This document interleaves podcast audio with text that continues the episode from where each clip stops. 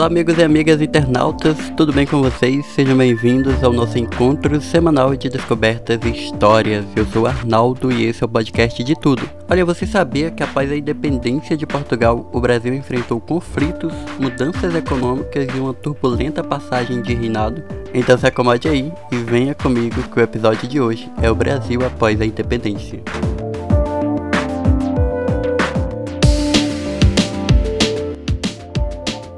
Conhecida nacionalmente, a data 7 de setembro marca a declaração da independência do Brasil do Império Português, que ocorreu no ano de 1822. Além disso, a celebração acabou se tornando um feriado nacional, repleto de comemorações públicas em vários estados. O fato, que é estudado até hoje, carrega consigo uma história muito importante para a sociedade brasileira. Contudo, ainda existem algumas curiosidades que poucas pessoas sabem. A independência do Brasil foi muito mais do que o brado de Dom Pedro I às margens do Ipiranga. A cidade que primeiro sentiu a independência do Brasil foi a cidade do Rio de Janeiro, capital do Império. Seus 13 anos em que a corte portuguesa passou na cidade já tinha mexido com a cara do Rio, a independência aprofundou essas mudanças. No Rio de Janeiro surgiram as primeiras estruturas de um país independente, a cidade começou a contar também com os primeiros médicos formados no Brasil e com uma vida cultural diversificada. Aos poucos a população foi aumentando também. No resto do país também houve mudanças. Homens começaram a se vestir de forma diferente. O cavanhaque, por exemplo, se tornou comum, numa clara diferença da moda europeia. Até o jeito de pentear o cabelo mudou. Os nacionalistas os penteavam de forma a deixar uma risca definida no meio da cabeça, a chamada Estrada da Liberdade. Ao contrário do que muitos pensam, a independência não foi pacífica. Somente no Rio de Janeiro, São Paulo e Minas Gerais aceitaram de pronto as ordens de Dom Pedro. No resto da nação, houve confrontos. A Guerra da Independência durou 21 meses e matou entre 2 a 3 mil pessoas. Em 1825, o governo tomou os bens de portugueses que ainda contestavam a independência. Os opositores foram intimados a deixar o país. Tantos confrontos tiveram reflexo nas finanças do Brasil. Entre 1825 e 1828, a inflação dobrou a dívida externa superava um bilhão de reais em valores atualizados e o governo teve que limitar investimentos. Em 1824, o Brasil ganhou sua primeira Constituição. Na época, a carta era considerada liberal. O poder moderador dava a Dom Pedro I autoridade sobre os demais poderes, mas a Constituição garantiu liberdade de culto e certa liberdade de imprensa.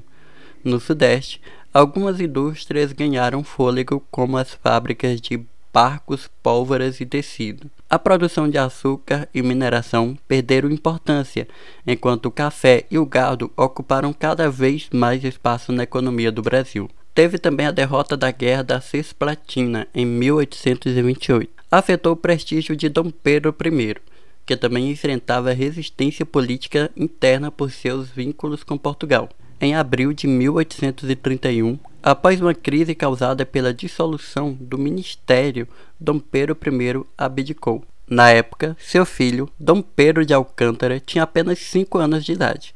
Ele só poderia assumir o cargo quando atingisse a idade mínima de 18 anos, exigida pela Constituição de 1824. O tutor dele foi um dos patronos da nação, José Bonifácio. Depois da saída de Pedro I, o Brasil mergulhou numa década de revoluções e turbulências. Em 23 de julho de 1840, por meio de uma medida constitucional, Dom Pedro de Alcântara, com apenas 14 anos de idade e 7 meses, teve sua maioridade antecipada e foi coroado como Dom Pedro II, assumindo o trono imperial do Brasil.